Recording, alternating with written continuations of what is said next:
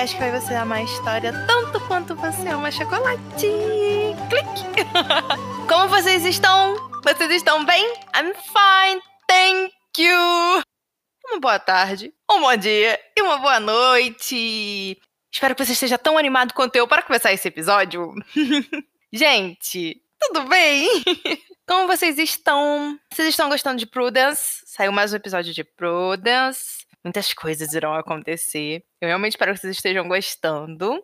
Gente, eu queria agradecer também a Juliana Paixão, que foi lá no Instagram e falou que tá adorando Prudence, que tá adorando os audiodramas. Então, assim, Ju, muito, muito obrigada por ter ido lá, falado comigo. Fiquei muito feliz. Um grande beijo, qualquer coisa, fala comigo de novo. Queria agradecer também ao Fredson, que foi lá no Instagram essa semana, tirou algumas dúvidas sobre Espanha e Portugal, e eu fiquei bem feliz, porque eu adoro responder as dúvidas de vocês. Então, Fredson, muito obrigada por estar sempre aí presente. E também queria agradecer a Jé, que fez uma postagem maravilhosa no Instagram dela, né, o Guardião dos Livros. Ela fez a postagem sobre Hellers, e nossa, tá muito linda, muito, muito linda, linda demais. Jé, muito obrigada. Já agradeci milhões de vezes a ela. Cara, que postagem linda, que dedicação, sabe? Que arte. Então, se você quer ver e acompanhar também a Jé, vai lá no Guardião dos Livros. Sério, vale muito, muito, muito a pena. Ela tá sempre me marcando nos stories, eu tô sempre lá também falando com ela. Então, só você ir no meu Instagram, que aí você acha ela. É fácil, fácil.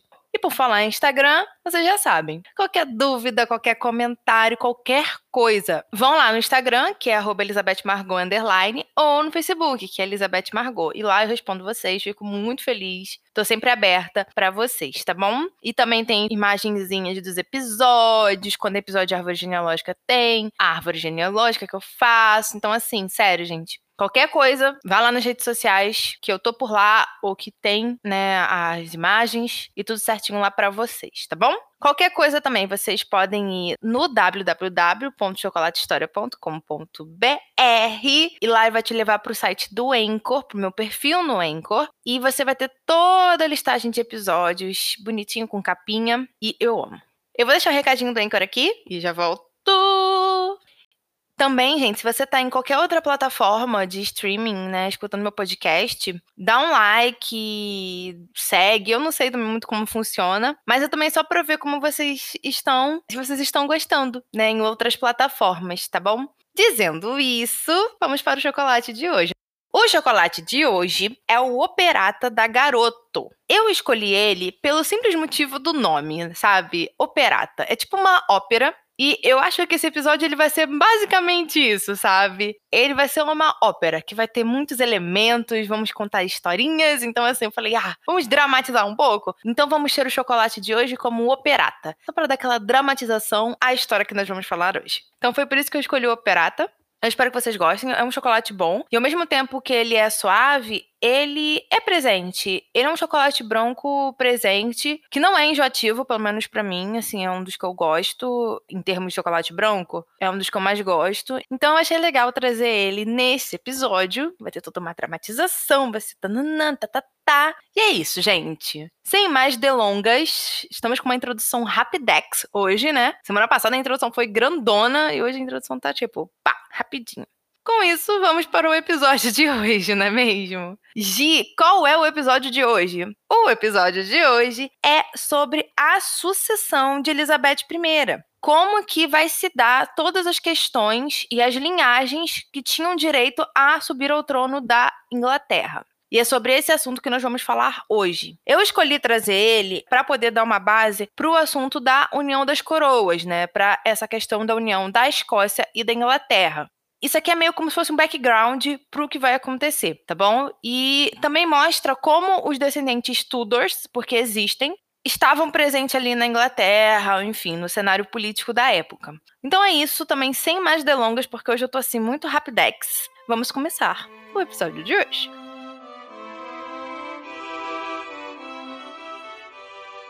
A sucessão da Elizabeth I foi um assunto muito debatido ao longo de todo o reinado dela, desde que ela subiu até ela morrer e principalmente depois que ficou claro que ela não se casaria, que ela não teria um filho, né, um herdeiro.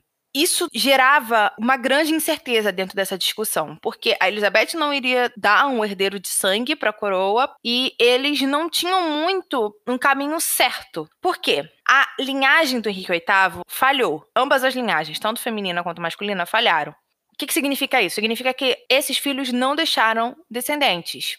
E aí a gente passa pelo Edward, pela Mary e chegamos na Elizabeth, a última filha de Henrique VIII, a subir ao trono, né? E aí, como a Elizabeth passa o reinado dela sem criar, sem formalizar, melhor dizendo, uma linhagem de sucessão para si, né, para continuidade, enfim, do reinado quando ela falecesse, debates políticos vão ser muito fomentados na época por causa disso. Principalmente também conspirações. Por isso que Elizabeth estava sempre como em alerta, com medo de alguém derrubar ela do poder, porque não existia um herdeiro formal, oficial, e existiam várias pessoas que poderiam virar esse herdeiro, né, que tinham argumentos para subir ao trono da Inglaterra. Então ela sempre ficou muito tensa com isso. E isso também colocava a Inglaterra numa grande incerteza, porque eles não sabiam quem iria suceder a Elizabeth quando ela morresse. Era uma incógnita, era um branco muito grande, mas que não tinha muito o que fazer, porque a própria Elizabeth não queria tocar nesse assunto, não queria formalizar, oficializar nada com relação a esse assunto. Então agora nós vamos entrar nas possíveis linhagens que poderiam subir ao trono da Inglaterra depois da morte da Elizabeth. Agora eu só vou falar disso. Tem a árvore genealógica de cada uma delas lá no Instagram ou no Facebook. E vai ser assim, simples, direto, rápido, mas que eu vou tentar explicar para vocês de uma forma sanguínea como que tal pessoa poderia ter direito ao trono da Inglaterra após a morte da Elizabeth, ok? Então vamos começar.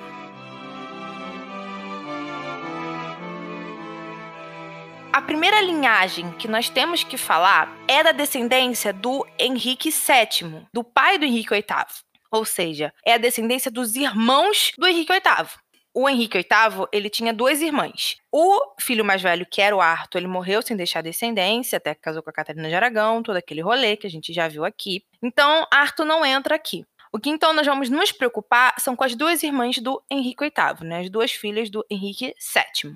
A filha mais velha é a Margaret Tudor. Ela vai vir depois do Arthur, em termos de idade, e antes do Henrique VIII. Então agora nós vamos falar sobre essa linhagem que a Margaret deixou.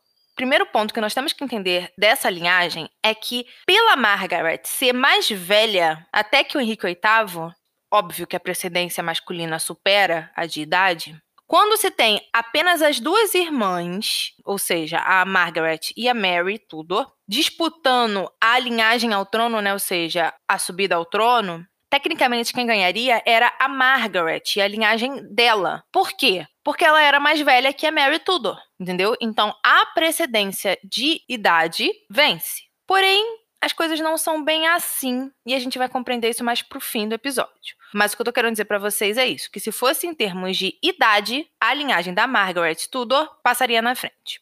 Então vamos lá. A primeira reivindicação dessa linhagem da Margaret Tudor é a Lennox. G, é a primeira vez que eu escuto esse nome, Lennox. Meu Deus, calma, vou explicar para vocês. Essa reivindicação, ela estava atrelada a Margaret Douglas, que era a condessa de Lennox. Quem era Margaret Douglas, Gi? Era filha da Margaret Tudor. Gente, tudo com o mesmo nome, mãe e filha. E ela era filha também do Lord Douglas.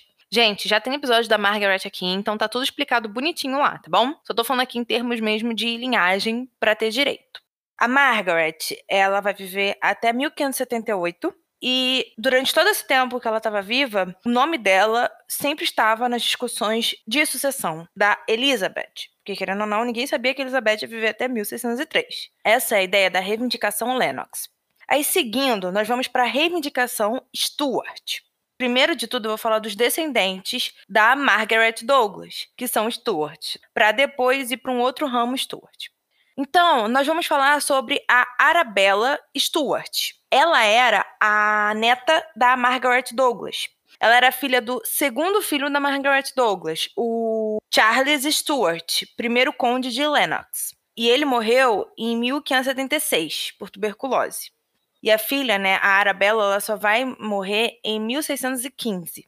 Então, essa menina, ela teve um apoio muito forte ao trono. justamente pela bisavó dela estar tão ligada ao trono, né, que era a Margaret Tudor.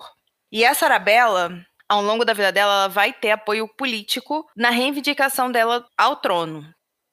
Nós vamos agora falar da outra linhagem, né, da outra descendência da Margaret Tudor, a descendência dos reis escoceses. Porque a Margaret Tudor, ela foi rainha da Escócia, teve o filho dela, o Jaime V, e depois que ela vai ter a Margaret Douglas e toda essa família aí que eu acabei de falar. Então vamos lá. O Jaime V, filho da Margaret Tudor, teve a Mary, rainha dos escoceses. Tem episódio da Mary aqui, tá bom? Então eu falo bastante sobre todas as questões da Mary, com a Elizabeth, com o trono, tudo mais, no episódio dela. Dá uma procurada que tá bem legal.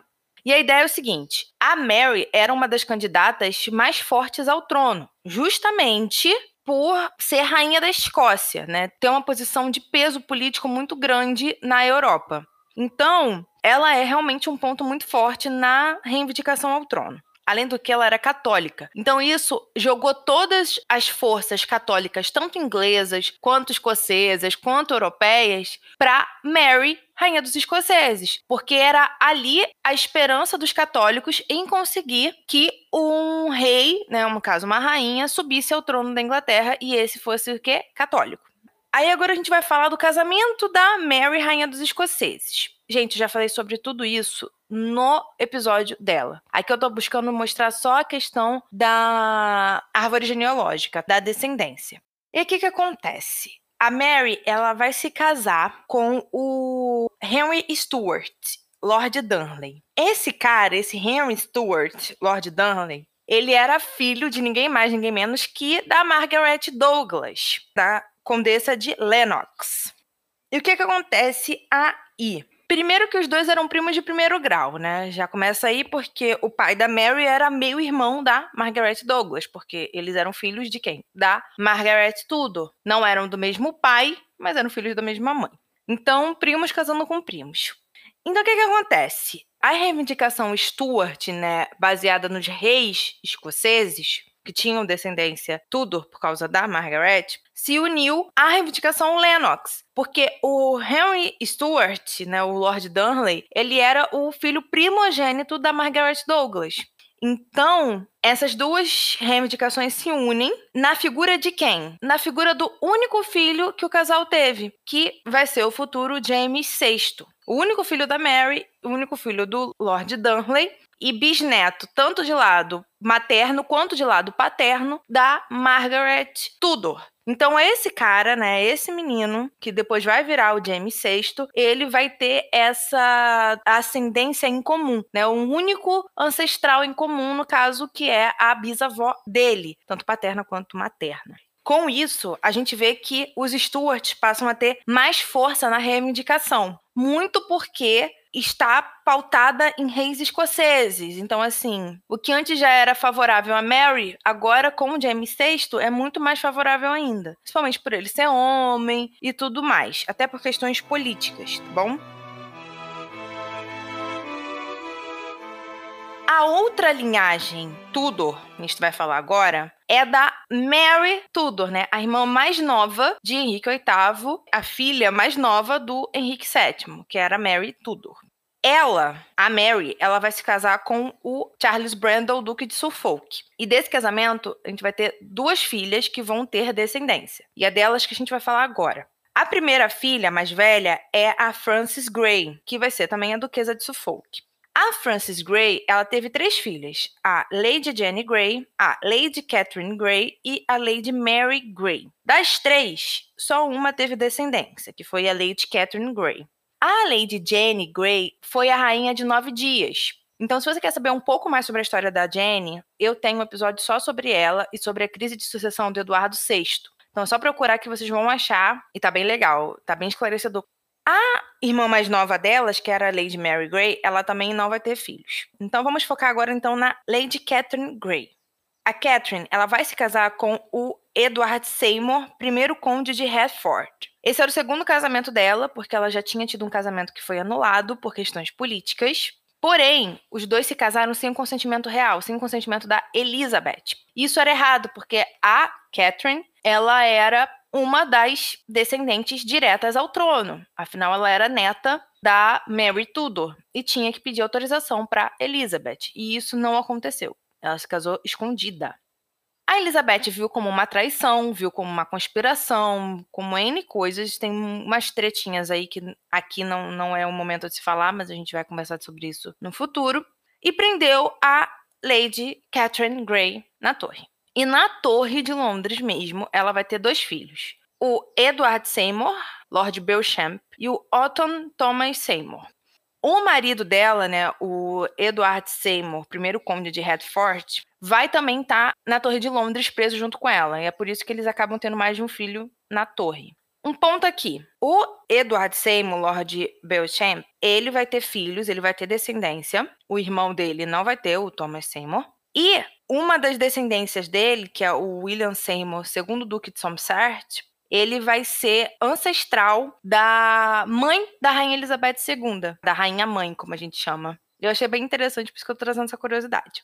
Continuando na história da Catherine, o casamento da Catherine com o Edward Seymour vai ser anulado. E eles vão ser acusados de cópula carnal, ou seja, de terem tido relações sexuais fora do casamento, porque o casamento deles foi considerado ilegítimo, não foi considerado válido, muito por terem se casado escondido e N coisinhas mais. Então, todos os filhos que nasceram desse casamento, ou seja, os dois garotos que eu já falei aqui em cima, eles vão ser considerados ilegítimos. Então, essa linhagem da Catherine Gray é considerada ilegítima não é considerada uma linhagem que tenha reivindicação clara e oficial e legítima para o trono da Inglaterra. Agora, então, nós vamos falar da segunda filha da Mary Tudor, com o Duque de Suffolk, Charles Brandon. Essa menina foi chamada de Eleanor Brandon e mais tarde vai ser chamada de Eleanor Clifford, Condessa de Cumberland.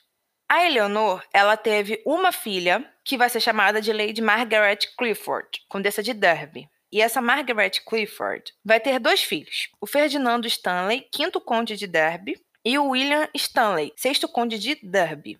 Ambos tiveram descendência. O Ferdinando Stanley, que era o mais velho, ele teve três filhas: Anne Stanley, Frances Stanley e Elizabeth Stanley. Todas essas tiveram descendência. Mas o ponto aqui mais legal, né, e mais importante de certa forma, é que a filha dele, que teve mais importância em toda essa questão de reivindicação, de falar, ah, a gente tem direito ao trono e tudo mais, foi a mais velha, a Anne Stanley. As outras também, principalmente os filhos das outras, mas não foi algo tão forte. E aqui, gente, eu podia encher vocês de nomes. Falar, ah, ó, filho da Anne é tal, filho da Francis é tal. Mas eu acho que vai acabar confundindo vocês. E também porque a gente vai chegar num ponto de árvore genealógica muito mais longe. Então, assim, não vejo por que continuar falando os nomes de cada uma das pessoas. É só entender que houve descendência sim desse ramo. Era de fato um ramo legítimo, não teve nenhum problema como o ramo da Grey, né, da Catherine Grey, que eles reivindicavam sim o trono para si, e tá bom, sabe? Não precisa entrar em nomes, em fatos e tudo mais, porque senão a gente vai ficar aqui até morrer. Só para finalizar, os Stanleys, o William Stanley, né, o irmão do Ferdinando, ele também vai ter descendência. Todos aqui têm descendência e podem reivindicar o trono. Aí a gente entra agora na reivindicação York. Você vai virar pra mim e falar assim, Giovana, York é antes de tudo. Como é que tem York ainda aí, Giovana? Então, York, York não é o nome, mas é por ascendência York que vai ocorrer essa reivindicação. Nós estamos falando do Henry Hastings, terceiro conde de Huntington. E ele usa o seguinte discurso: de que o Henrique VII é um usurpador, que ele era um rei ilegítimo e que quem de fato era legítimo eram os descendentes da casa York. No caso, ele mesmo. Por quê? O Henry Hastings, ele vai descender do Richard Plantageneta, que foi o terceiro duque de York. Gente, eu falei isso no episódio da Guerra das Rosas, tá? Sobre esses nomes. Então, se você confundir, vai lá dar uma olhada, porque tá bonitinho lá. Esse Richard Plantageneta, terceiro duque de York, ele era pai do Eduardo IV, do George Duque de Clarence e do Richard III. Eduardo IV é o pai da Elizabeth de York, que casou com Henrique VII, e o Richard III foi também rei da Inglaterra, mas morreu sem deixar descendente. Esse Henry Hastings, ele é descendente do George Duque de Clarence. Através de quem? Através da filha do George, a Margaret Pole, condessa de Salisbury. Ela vai ter, né, um filho, o Henry Pole, que vai ter uma filha, que vai ser a Catherine Pole, e a filha vai ter esse Henry Hastings. E é através dessa linhagem dele que ele fala que tem direito ao trono. Fala: olha, eu sou York, eu descendo dos Yorks e os Tudors são usurpadores. Giovanna, teve força? Assim, a gente não pode falar que foi ignorado, porque não foi, porque primeiro ele era um nobre, segundo ele realmente tinha a ascendência sanguínea. Mas não foi uma argumentação, nenhuma reivindicação tão forte quanto, por exemplo, os que estavam voltados para a linhagem Tudor, né, da Margaret ou da Mary Tudor. Nós também tivemos uma reivindicação Lancaster, através do Duque de Lancaster, John de Grant. E como que foi essa reivindicação Lancaster? Ela estava baseada na Filipa de Lancaster, que era a filha mais velha de todos os filhos do Duque de Lancaster, John de Grant. A Filipa, ela vai casar com o João I de Portugal. Ela vai ter vários filhos e tudo mais. Quem era a pessoa que estava reivindicando esse direito ao trono? Era uma jovem chamada Isabela Clara Eugênia, que era filha do Felipe II da Espanha. Ela foi considerada pretendente ao trono, né? Justamente pela Filipa Lancaster ser uma ancestral dela. Mas isso aí, gente, poderia abranger qualquer descendente da Filipa Lancaster, e teve bastante. Porém, foi utilizado nela. E o argumento era a questão da primogenitura, ou seja, a Filipa, ela era primogênita dos primogênitos. Entende? Eles voltam lá para a Guerra das Duas Rosas, antes disso até, falam, olha, em termos de primogenitura, lá, lá, lá, lá, lá, lá, a Filipa tem direito, porque ela é filha do John de Grant, que também era primogênito e é primogênita. Essa reivindicação, ela não deu muito certo. Primeiro porque a Isabela Clara Eugênia, ela não tinha muito apoio político e também não conseguiu apoio católico, porque querendo ou não, os católicos focaram muito na questão com a Escócia, principalmente com a Mary Rainha dos escoceses. E depois foi só uma tentativa frustrada de nobres conseguirem chegar até o trono inglês, justamente por ter tido essa relação, o que não funcionou muito bem. Gente, caso vocês queiram entender essa questão da Filipa Lancaster lá em Portugal e a relação dos Lancasters com as monarquias ibéricas, escutem o episódio da Guerra das Rosas, da Catarina de Aragão e da Árvore Genealógica de Portugal. Esses três episódios eu vou falar bastante sobre isso. Vai ter as imagenzinhas lá de árvore genealógica no Instagram e tal, como tá tendo esse episódio. Então isso facilita para você compreender os descendentes da Filipa Lancaster, tanto pelo lado de Portugal quanto pelo lado espanhol também. Então, seguindo. Dito tudo isso, falando de todas essas descendências e reivindicações ao trono inglês, nesse período aí de discussão de quem iria suceder a Elizabeth I no trono, nós chegamos ao ponto crucial de todo o rolê, que é através disso que vai dar o embololô na cabeça de todo mundo naquela época. Por quê? O Henrique VIII, ele morreu e deixou um testamento. O testamento dele estava ratificado com o terceiro ato de sucessão de Henrique VIII. Isso tudo foi feito em 1543. E o que, que isso dizia? O que, que o testamento e depois o ato de sucessão dizia? Que, caso nenhum dos filhos de Henrique VIII deixasse herdeiros, deixasse descendência, como aconteceu, a ordem de sucessão seria através da Mary Tudor, da irmã mais nova do Henrique VIII. Alguns pontos aqui. Tinham que ser descendentes masculinos da Mary Tudor, e precisava não ter descendente da linhagem principal do Henrique VIII, né? ou seja, dos filhos dele. Não tendo, passava-se para da Mary Tudor. Isso foi concordado tanto com o parlamento, né, com o ato de sucessão, e como Henrique VIII. Isso tá show. O Eduardo VI, né, o filho do Henrique VIII, ele vai subir ao poder e vai fazer algumas mudanças nisso, principalmente na questão masculina, porque não existia herdeiro masculino, era tudo mulher, focando na linhagem da Mary Tudor, né, nos descendentes dela. Então o Edward ele vai mudar para descendentes tanto masculinos quanto femininos da Mary Tudor. Isso eu falo bastante na crise de sucessão do Eduardo VI, onde eu falo sobre a Jenny Grey e tudo mais. Então, se você quer entender um pouquinho dessa partezinha aqui sobre o Eduardo VI, né, como que ele modificou algumas coisas sobre a sucessão, escuta esse episódio.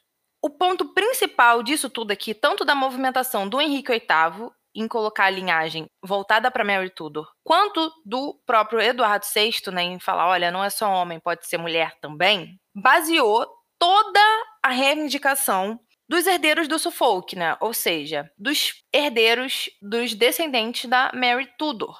Tanto pelo lado da Frances, que teve a questão da Catherine Grey, né, com o casamento lá ilegítimo, quanto pelo lado da Eleanor Clifford, que teve aí descendência também. Então eles baseavam nisso. Tanto em sangue quanto em política, a linhagem da Mary Tudor ganhava precedência. E aí, como que fica o lado da Margaret Tudor, que teve descendência e que eram os reis escoceses?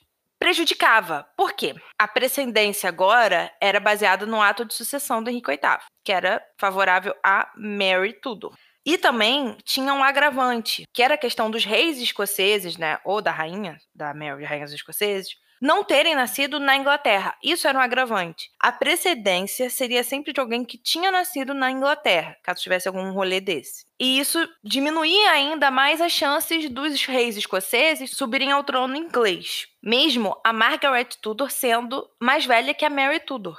Aqui, em toda essa questão do terceiro ato de sucessão até o nasceu ou não nasceu em território inglês, está retirando a precedência da idade, ou seja, né, do mais velho. O que mostra que não havia uma tendência, pelo menos na época, antes dessa, né, na época que esse ato de sucessão foi feito e tudo mais, de que os reis escoceses, de que os Stuarts subissem ao trono inglês. Se fosse para acontecer isso, era mais fácil dar o trono para os descendentes da Mary Tudor. Todo esse rolê que eu falei para vocês foi suficiente para os descendentes da Mary Tudor subir ao poder? Não, não foi. Porque isso também é uma questão política. Mais do que sanguínea, mais do que baseada em ato de sucessão, é política. É como a política da época está. E a gente está falando de muito tempo depois. Mas a gente vai chegar lá. Agora nós vamos falar sobre como que foi a Elizabeth lidando com tudo isso. Porque tudo isso que eu falei existiu durante o reinado dela. Esses parentes todos estavam vivos, tinha gente reivindicando e blá blá blá blá blá blá. E como que a Elizabeth ela vai lidar com isso? Primeiro de tudo é que a Elizabeth ela não vai incentivar e nem apoiar e nem permitir, ela vai de fato tentar acabar com essas discussões no parlamento. Ela não queria essas discussões de sucessão no parlamento. O próprio parlamento vai tentar fazer com que a Elizabeth nomeie um herdeiro, mas ela não faz, ela vai morrer sem nomear um herdeiro. Ela vai morrer calada, muda, não fala quem ela queria que substituísse ela.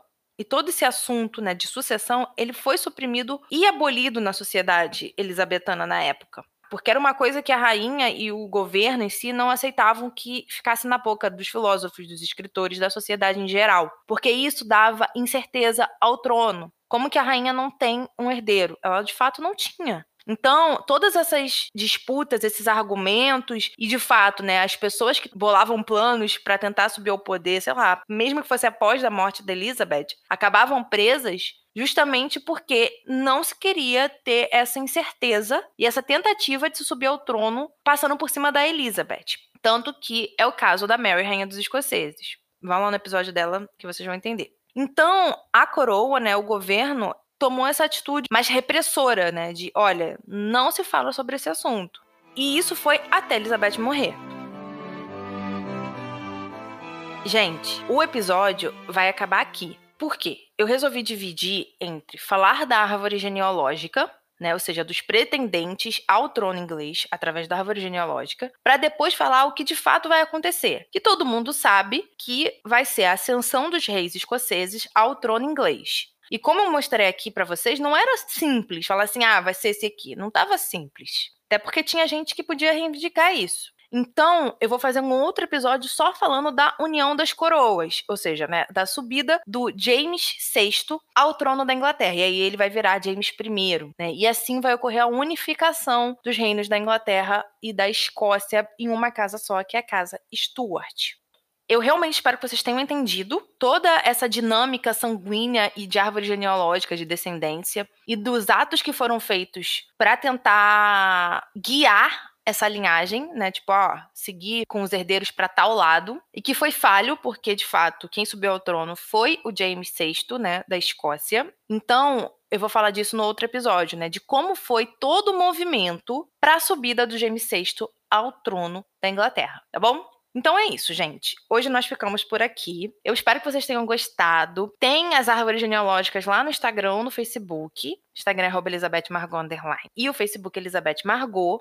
Qualquer dúvida, falem comigo ou dê uma olhada nas fotos. Tentei deixar um episódio mais tranquilo possível em termos de linhagem, não falar tanto nome, pra não, dar tilt na gente. Escutem Prudence, amem Prudence, que eu amo também.